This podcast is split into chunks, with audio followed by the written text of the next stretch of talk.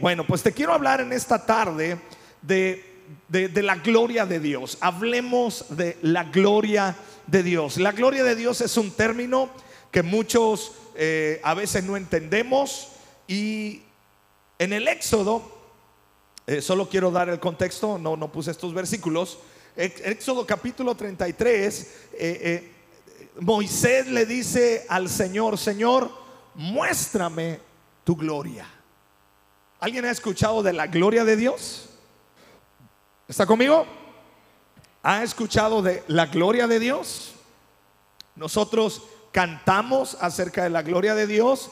De hecho, nosotros cuando algo extraordinario sucede de parte de Dios, una expresión que decimos mucho los cristianos, ¿cuál es?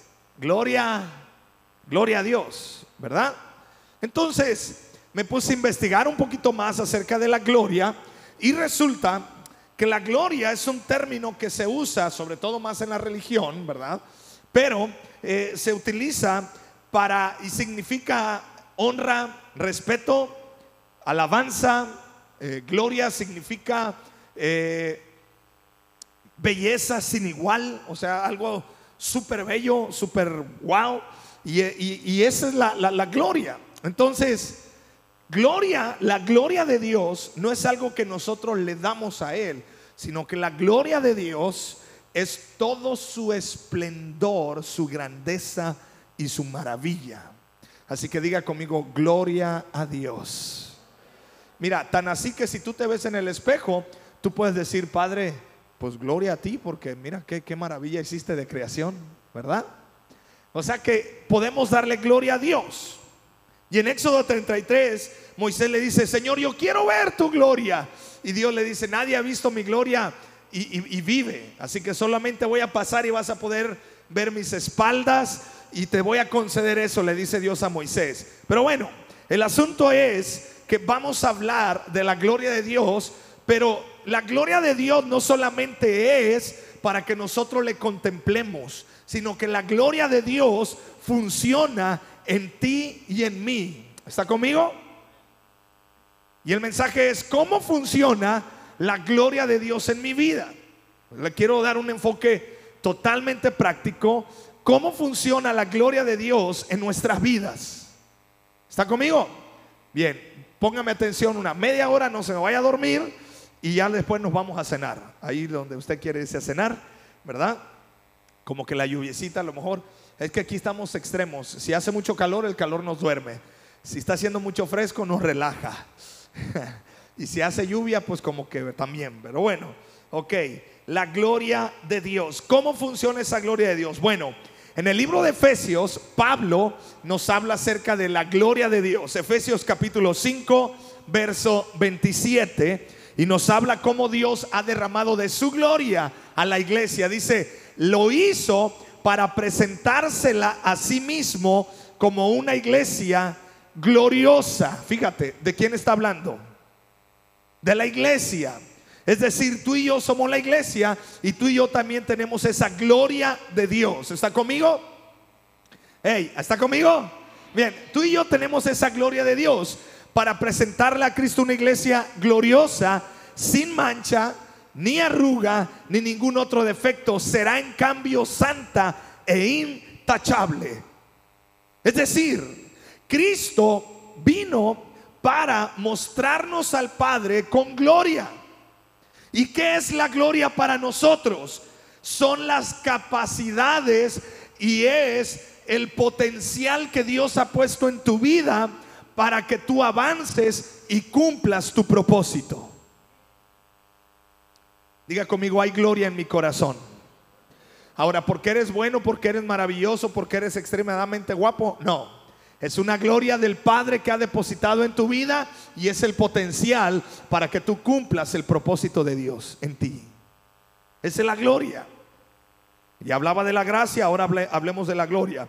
Ahora vayamos a Efesios capítulo 4, verso 11. Sigue Pablo hablando acerca de esta gloria y está hablando de cómo Dios edifica la iglesia. Bueno, dice así, y él mismo constituyó a unos apóstoles, a otros profetas, a otros evangelistas, a otros pastores y maestros a fin de perfeccionar, atención a este término, perfeccionar a los santos para la obra del ministerio, para la edificación de su del cuerpo de Cristo, hasta que todos lleguemos a la unidad de la fe y del conocimiento del Hijo de Dios, a un varón perfecto. Ups. Ahí, ok.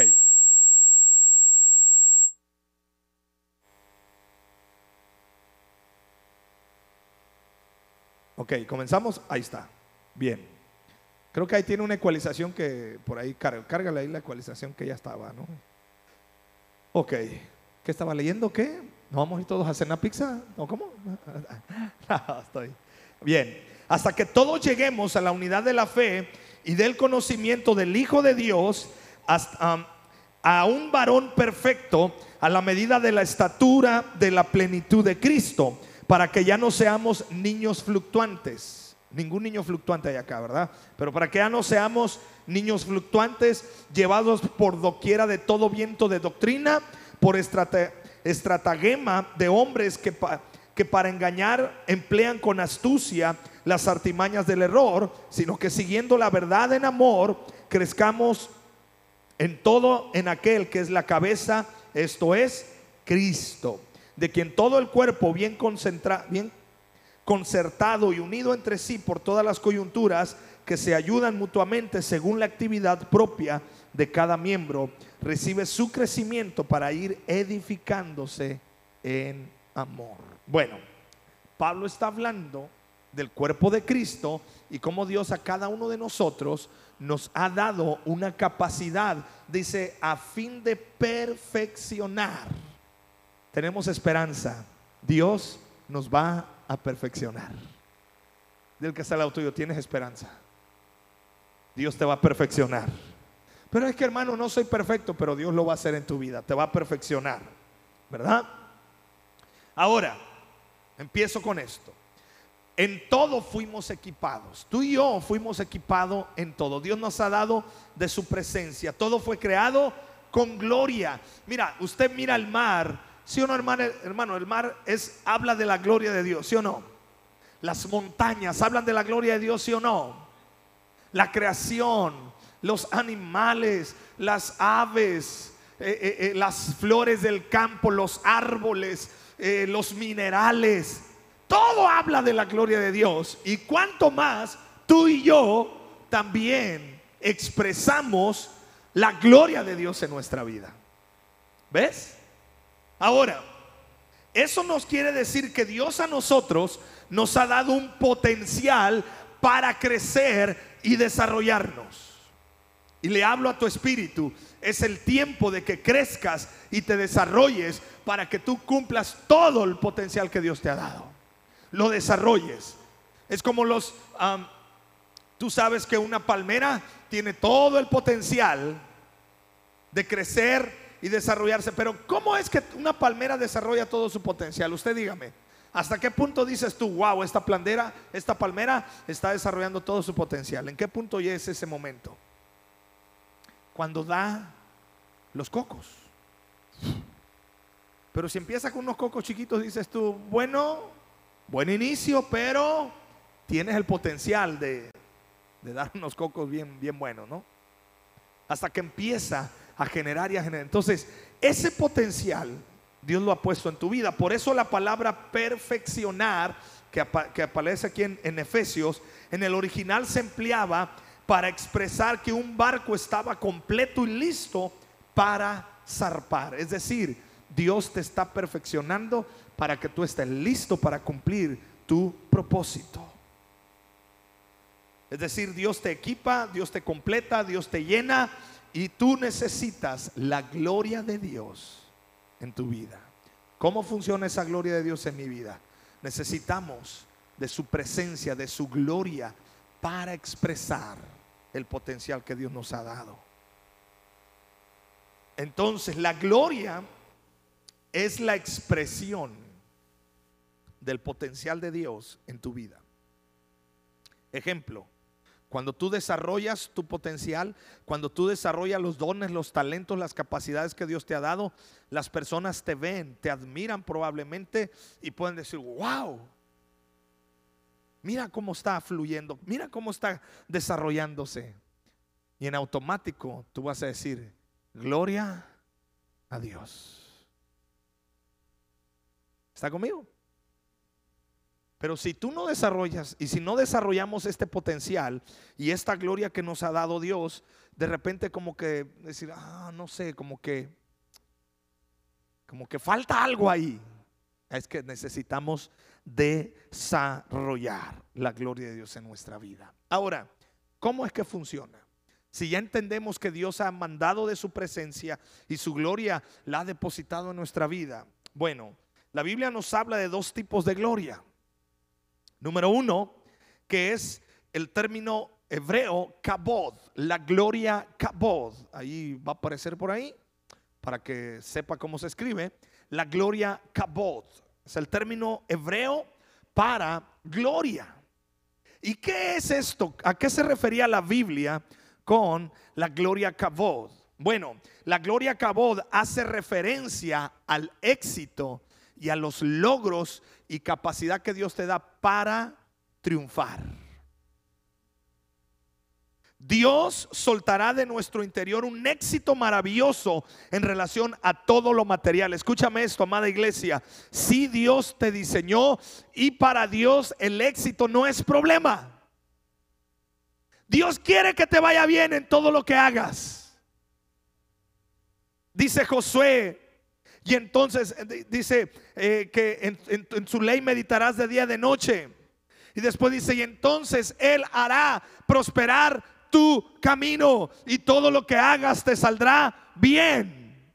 Esto es la gloria Kabod. ¿Cómo funciona la gloria de Dios en nuestra vida? Que nosotros vamos avanzando, por eso dice la palabra, de gloria en gloria. Es decir, vamos creciendo, amada iglesia. Yo anhelo y declaro para tu vida que la gloria de Dios funciona para que tú crezcas y avances en todas las áreas de tu vida. Y entonces se manifestará la gloria de Dios en tu corazón. Y los demás podrán decir, wow, grandes cosas ha hecho el Señor entre ellos. Esa es la gloria Cabot. Si me le subes un poquito más, este, Pedro, porfa. Es decir, mira, Génesis 45, 13. Te voy a dar el ejemplo de cómo Dios a un hombre le dio esa gloria Cabot. Génesis 45, 13. Haréis pues saber a mi padre toda mi gloria en Egipto y todo lo que habéis visto, y daos prisa y traed a mi padre acá. No lo quites, ahí déjalo. Traed a mi padre acá. ¿Sabes quién dijo estas palabras? José, José el soñador. Sucede que tú te sabes la historia, si no te la brevemente, Dios le dio un sueño a José de que él iba a gobernar a su, padre, a su madre y a sus hermanos, se inclinaban delante de él. Eh, eh, y bueno, lo tiraron de loco, le, se llenaron de envidia contra él porque aparte era el hijo favorito y preferido de su papi, o sea, era hijo de papi. Y aparte tenía una túnica de colores. O sea, el chavo, el chavo calzaba puros Nike y de así, o sea, bien. Y le tenían envidia a sus hermanos.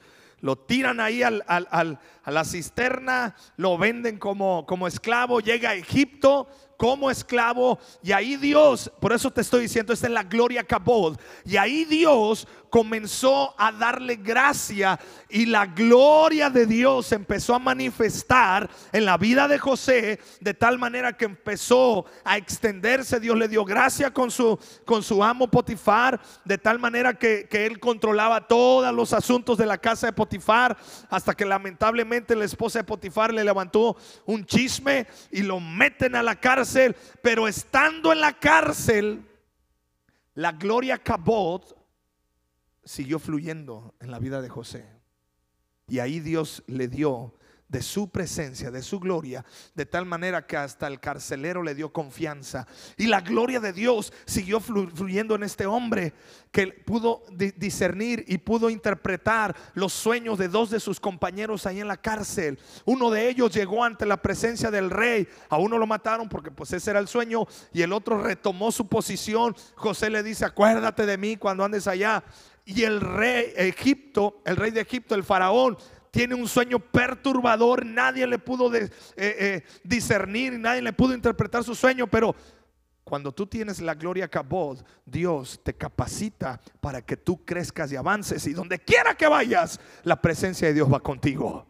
Yo declaro y profetizo esta gloria de Dios en tu vida, amada iglesia, de tal manera que todo lo que hagas será prosperado.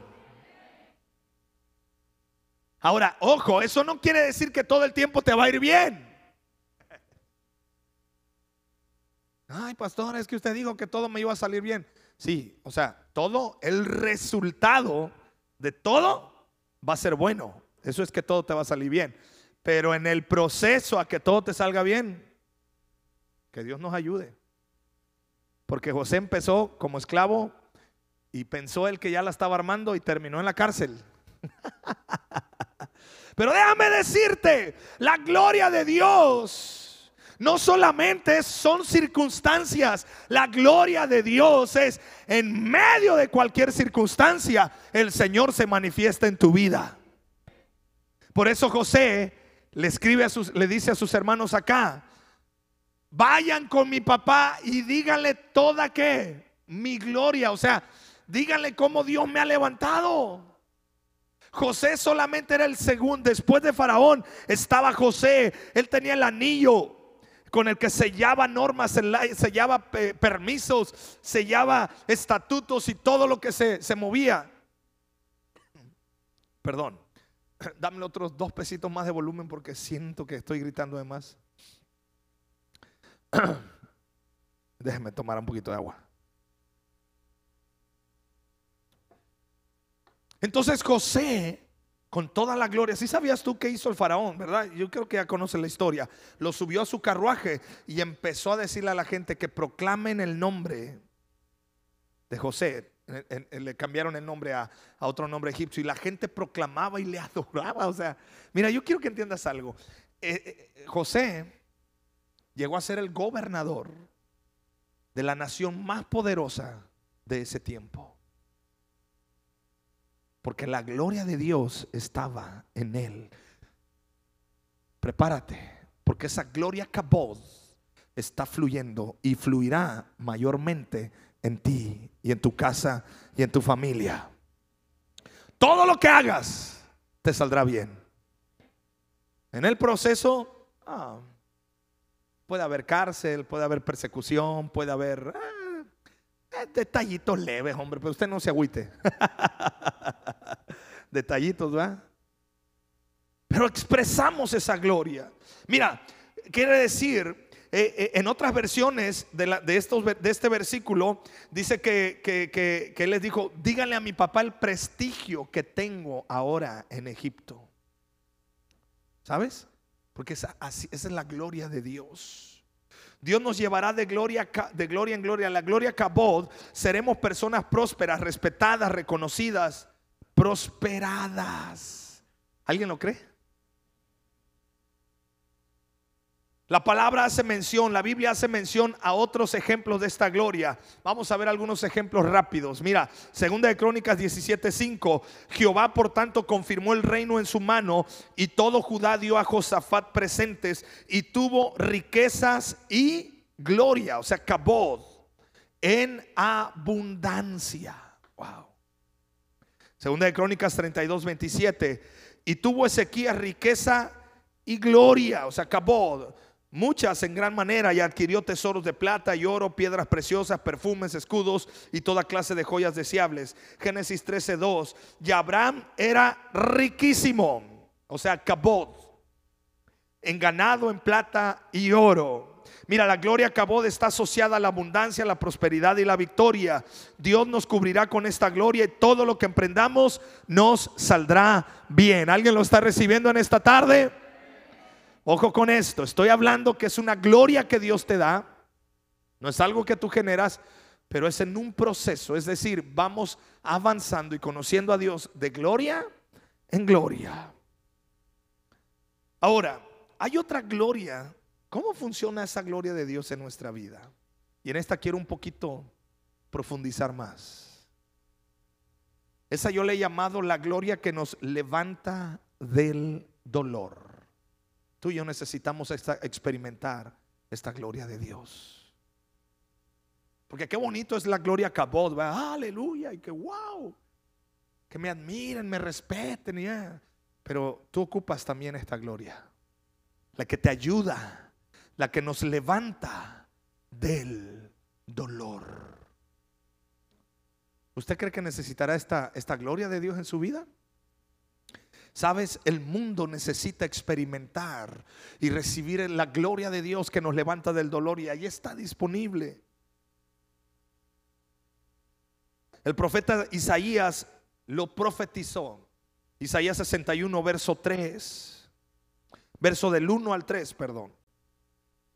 De hecho, estaba profetizando acerca de Jesús. Porque estas palabras después Jesús las dice. Le, dieron a leer este rollo de la Biblia en la sinagoga.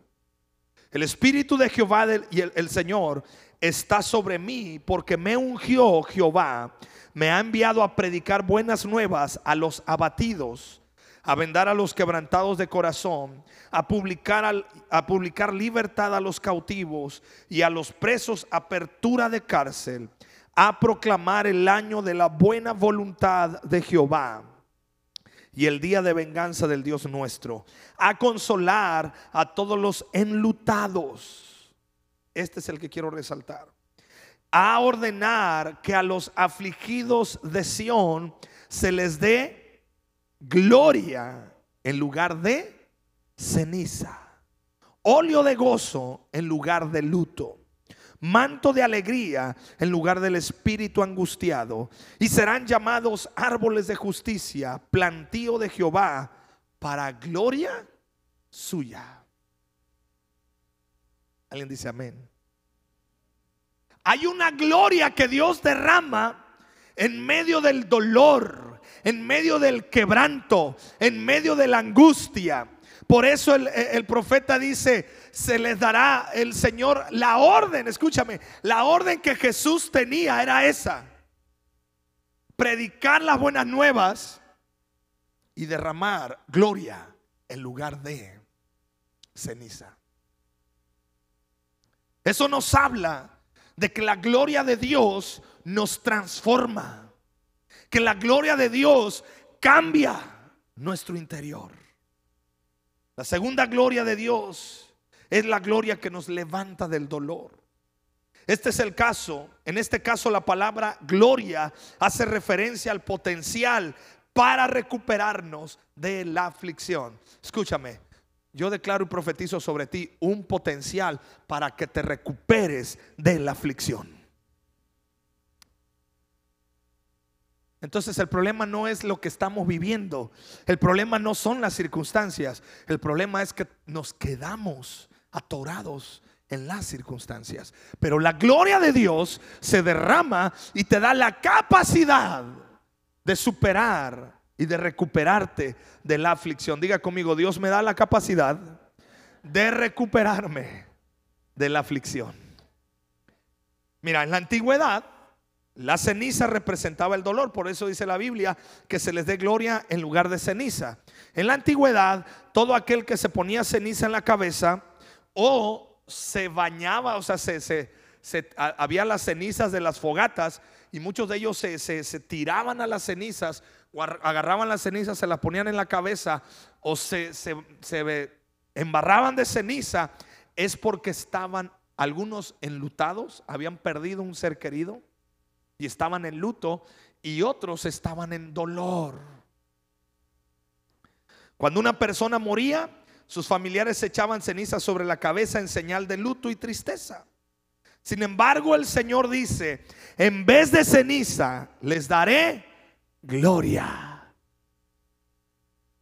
¿Usted quiere esa gloria en su vida? Diga conmigo, Señor Jesús, derrama esa gloria en mi corazón. Amén.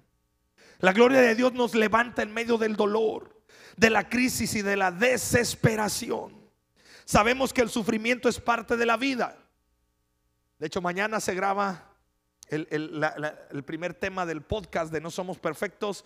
Vamos a estar hablando de preguntas humanas, respuestas divinas. Y la primera pregunta que vamos a tratar de responder, de acuerdo a la palabra de Dios, ¿por qué un Dios tan bueno permite que la gente sufra? Uh, buena pregunta, ¿no? ¿No te has preguntado eso?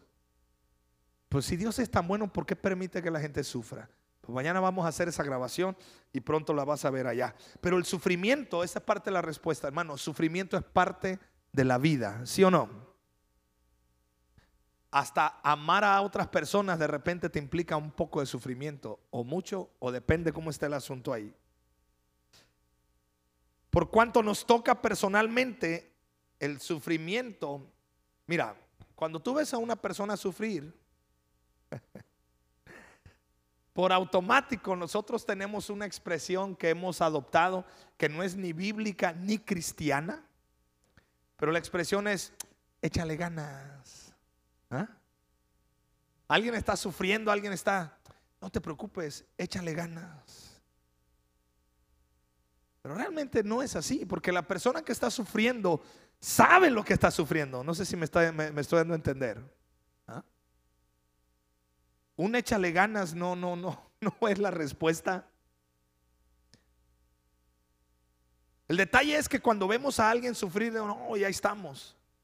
Y luego hasta menospreciamos su dolor y decimos, no, hombre, yo no sé, tanto, tanto rollo que está haciendo, tanto escándalo que está haciendo por lo que le está pasando. Ok, pero cuando te toca a ti sufrir, ¿cómo te sientes? ¿Verdad? Porque el sufrimiento, cuando nos toca a nosotros, no lo aceptamos, no lo queremos y hasta lo negamos. Por ejemplo, la muerte de un ser querido, la enfermedad repentina. Sentimos que no es natural y es cierto. Dios nos diseñó no para sufrir, sino para gozarnos y disfrutarlo a Él. Pero en el mundo hay sufrimiento. ¿Sí? Nos revelamos al sufrimiento porque pues originalmente Dios nos diseñó para gozarnos. Ahora, cuando pasamos por sufrimiento solemos preguntarnos lo siguiente, ¿por qué me pasó esto? ¿Alguien se ha hecho esa pregunta? ¿O por qué murió? Tan joven que estaba. ¿Por qué murió así? Pero no, y empezamos a hacernos esas preguntas.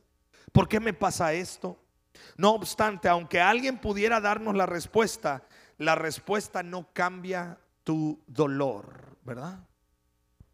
Ay, pero ¿por qué, ¿por qué me enfermé? Pues te pueden dar una respuesta científica del por qué te enfermaste, pero eso no cambia que estés enfermo. ¿Ves? Te aconsejo que en medio del dolor no busques solamente una respuesta. En medio del dolor lo que tú y yo tenemos que buscar es la gloria de Dios llenando nuestros corazones. Porque la gloria de Dios nos da la capacidad de superar el sufrimiento y el dolor. El dolor es una pregunta que no tiene respuesta. Por eso debemos esforzarnos por construir hacia adelante. Porque atrás están las pérdidas, atrás está todo lo que ya pasó. Escúchame, pon tu mirada en Cristo Jesús. Entonces, quiero llevarte ya en esto. ¿Cómo experimento yo esta gloria? ¿Cómo experimentamos esta gloria? Que nos levanta del dolor, que nos levanta de la aflicción, del sufrimiento. ¿Alguien quiere esa gloria para su vida? Bueno, ¿cómo la experimento? ¿Listo? Usted tiene que ir a la cruz de Cristo. Yo tengo que ir y acercarme confiadamente a ese trono de la gracia.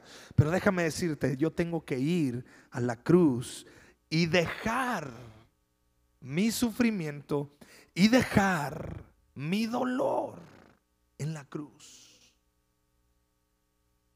Muchos de nosotros estamos caminando una vida en Cristo, como te lo voy a explicar. Dicen que iban dos personas cargando cada uno un costal de maíz. Ahora, yo no sé si usted se ha dado cuenta, pero sí pesan los costales de maíz. ¿Sí? Yo aquí los veo en las tortillerías, cómo los bajan y ay, ay, ay, se ven pesados. Y ellos ya traían el maíz ahí.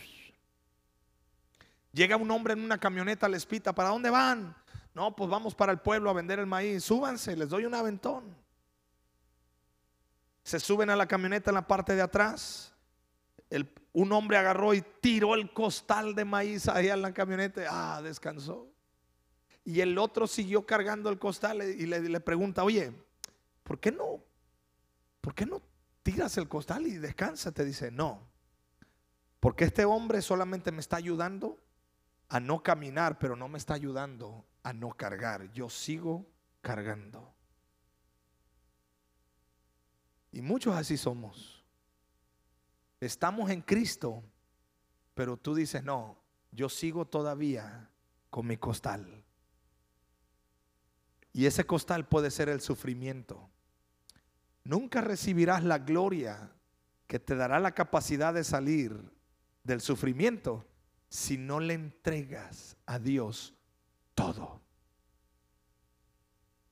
¿Te quieres despojar de todo en esta mañana, en esta tarde? Entregarle al Señor. ¿Me ayudas, Pedro, por favor? Mira, lleva tu dolor a la cruz. Porque en la cruz el Señor agonizó, ya que había sido lastimado, fuertemente castigado. Él cargó con el sufrimiento porque no tuvo una muerte rápida. Lo contrario, murió de forma lenta y extremadamente dolorosa. Aún así, cuando resucitó, todo lo que había cargado lo transformó en bendición para tu vida. A partir de su resurrección, el pecado que nos eh, enviaba al infierno quedó perdonado, la enfermedad quedó sanada, el cielo que estaba cerrado ahora quedó abierto. Esta es la razón por la que debemos llevar a la cruz nuestro dolor.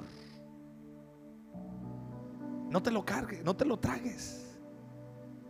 Llévalo a la cruz. Porque Dios te quiere derramar esa gloria. Dios quiere derramar esa gloria a pero también Dios quiere derramar esa gloria para que tú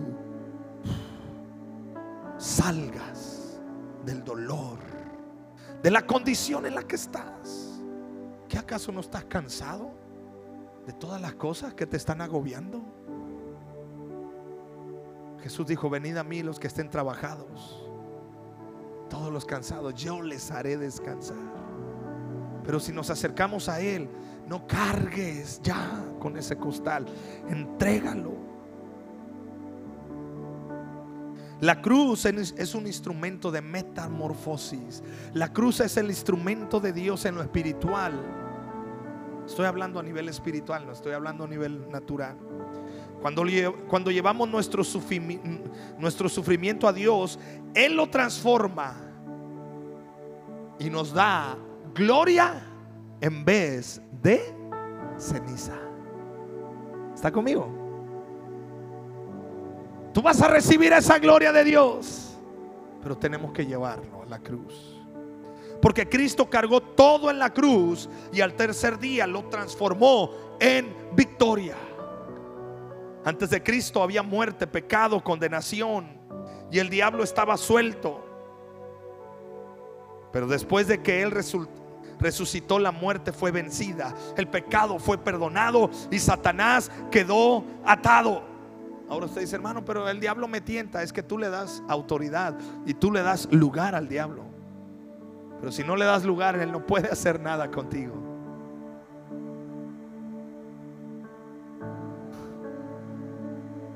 Cuando llevamos nuestro dolor a la cruz, Cristo lo cambia en resurrección. ¿Por qué no te pones de pie? Cada vez que en sus cartas el apóstol Pablo hace referencia a la cruz, la une a la resurrección, porque realmente, déjame decirte,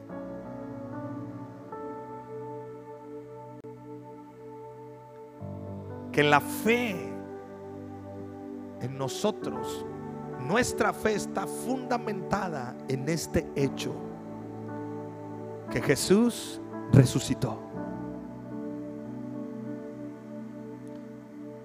Búscale por donde le busques.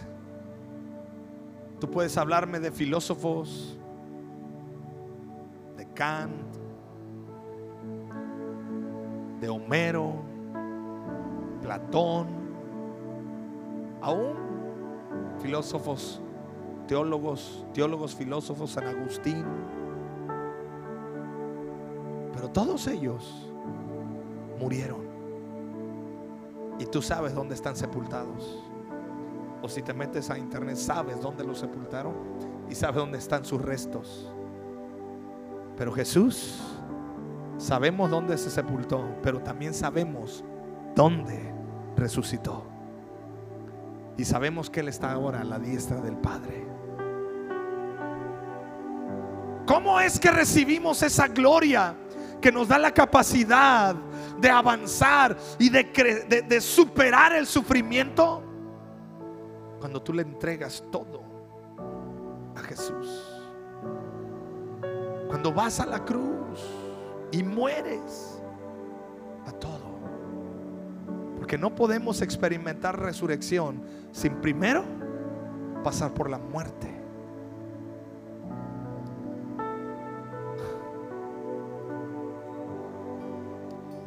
Porque si Cristo no hubiese resucitado, vana sería nuestra fe. Pero Él murió y lo más glorioso es que también resucitó y está, y esta es la esperanza que nos permite caminar de gloria en gloria, de victoria en victoria. La cruz es una herramienta de muerte y de dolor, pero también es, trae resurrección, que es vida y bendición para los que somos hijos de Dios. Entonces, esto es práctico. ¿Cómo funciona la gloria de Dios en nuestras vidas? De dos maneras. Recibimos la gloria capot, que es esa gloria de éxito, de prosperidad. Dios no tiene empacho en darte eso. Si está conmigo? Hay una segunda gloria. Y aquí es donde ocupamos profundizarnos más. ¿Por qué? Porque tú puedes tener prosperidad, éxito, abundancia. Estás en el pináculo de muchas de tus etapas de tu vida. Pero déjame decirte, aún en medio del éxito, de la prosperidad, puedes estar batallando con dolor, con angustia, con tristeza, con depresión, con soledad. ¿Sabías eso? Es más, muchísimas personas de éxito están muy deprimidas y batallan con la depresión y con la angustia y con la soledad. Y, ya por eso Dios no te va a dar éxito, no. Si Dios te lo va a dar, pero también Dios te quiere dar de su gloria para que tú salgas de la depresión, de la angustia, del dolor, de la aflicción. Cierra tus ojos. Su presencia está aquí. Su espíritu está en este momento. Adán y Eva estaban desnudos y no se avergonzaban porque estaban vestidos de la gloria de Dios. Con tus ojos cerrados, por favor. Pero cuando pecaron, la gloria se fue. Muchos años después y mucho tiempo, Dios levantó un hombre llamado Moisés que iba caminando cuando de pronto vio un arbusto que ardía pero no se consumía. Ese fuego era la gloria en un arbusto. Tiempo después Moisés subió a la montaña a hablar con Dios. Hubo tormenta y truenos porque allí estaba la gloria de Dios. Luego la gloria estuvo en una nube. La nube de la gloria guió al pueblo de Israel durante su experiencia en el desierto. Pasaron los años y David subió al trono de Israel. Los israelitas tenían el arca del pacto, una caja de madera. Y en esa caja literalmente vivía Dios. El pueblo de Dios llevaba la gloria a todos lados. Si perdían esa arca, lo perdían todo. Hasta que un día llegó Jesús. Él era el resplandor de la gloria de Dios. La imagen exacta de Dios. Ahora la gloria de Dios caminaba entre la gente. Al cabo de tres años Jesús fue a la cruz, resucitó y se fue al cielo. Y en la tierra y debajo de la tierra, Él es el soberano. Jesús es el soberano. Al cabo de esos tres años resucitó, se fue al cielo y el Padre le activó toda la gloria que siempre habría tenido. Mas la gloria de hacerlo Señor soberano en el cielo, en la tierra y debajo de la tierra por haber ido a la cruz. Ese Cristo que tiene todas las glorias es el que vive en ti. Es aquel que está tocando a tu puerta y te dice, déjame entrar. Porque quiero derramar toda mi gloria en tu vida. Y es aquí como tiene sentido 2 de Corintios 3:18. Por tanto nosotros todos, mirando a cara descubierta como en un espejo la gloria del Señor, somos transformados de gloria en gloria, en la misma imagen como por el Espíritu del Señor. Debemos mirar esa gloria de Cristo en nuestras vidas. Levanta tus manos.